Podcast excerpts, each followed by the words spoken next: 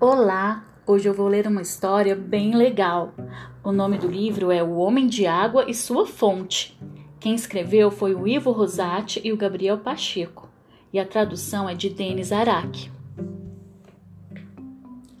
Alguém havia deixado a torneira aberta. O dono da casa nunca mais voltou. Quem sabe onde andaria? Talvez tivesse partido para as Ilhas Fiji Talvez buscasse fortuna nas minas de ouro azul da África, dizem.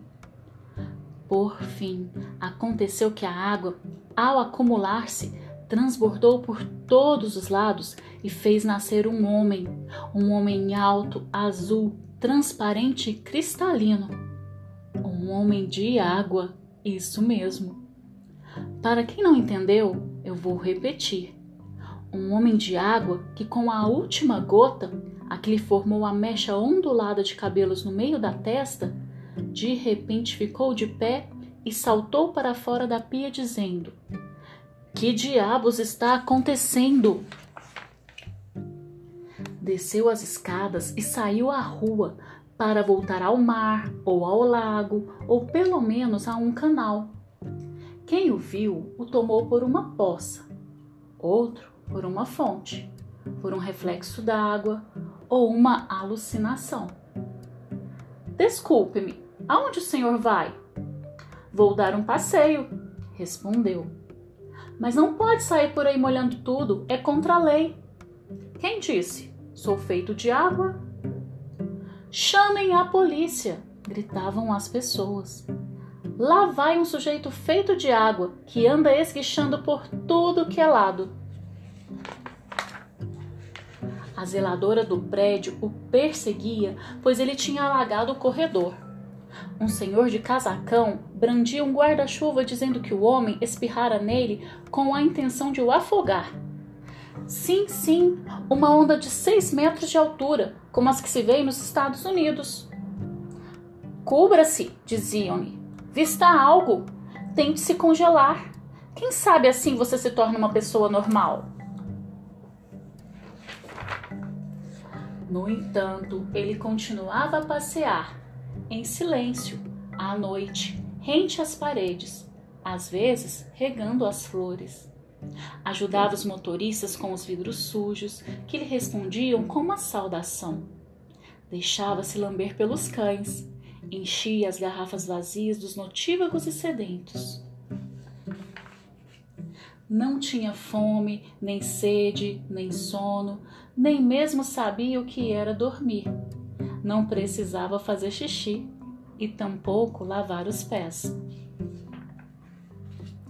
Quem cruzava com ele apontava-o dizendo: É ele, é ele, chamem a polícia. É o homem de água, tragam um balde ou ao menos um encanador. Quando isso acontecia, procurava uma poça, uma sarjeta, um esgoto, jogava-se lá dentro e sumia, misturado à água. Quando tudo se acalmava, voltava a si, se recompunha saindo lentamente da água, deixando cair pedacinhos de plástico, chicletes, cascalho e detritos. Não é fácil a vida de um homem tão diferente a ponto de ser visto como um pilantra. Parecia uma garrafa plástica com pernas, uma amostra de mar em um saquinho. Por semanas fora caçado com aspiradores e tonéis.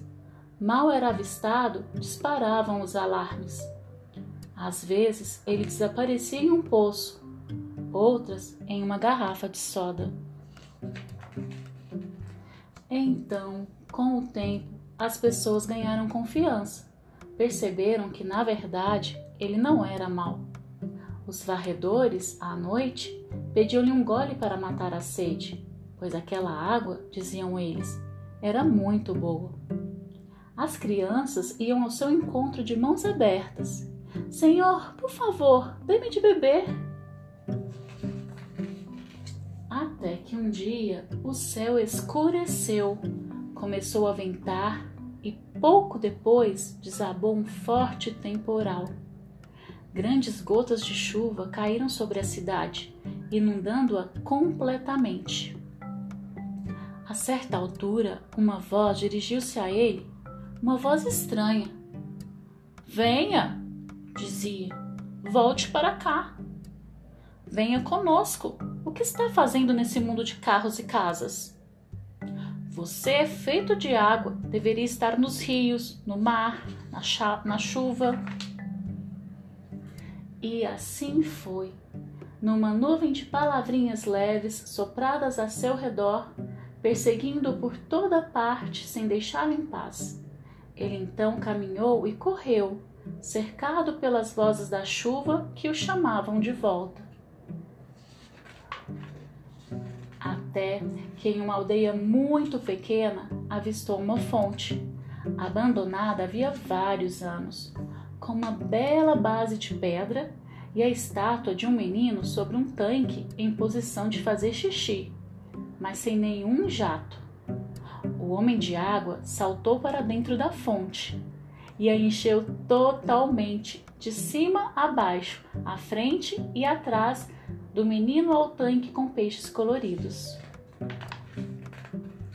Se um dia você passar por aquele lugarejo chamado Corticela, se não me engano, repare no existe da fonte, bem no centro da aldeia. Se observar atentamente, verá com certeza, de vez em quando, cintilar um estranho risinho ou uma gargalhada esquisita, dependendo da hora. Há quem diga que à noite, quando todos dormem, o homem de água ainda sai para dar uma volta ou esticar as pernas. Há quem jure que ele faz isso todas as noites, mas eu nunca o avistei.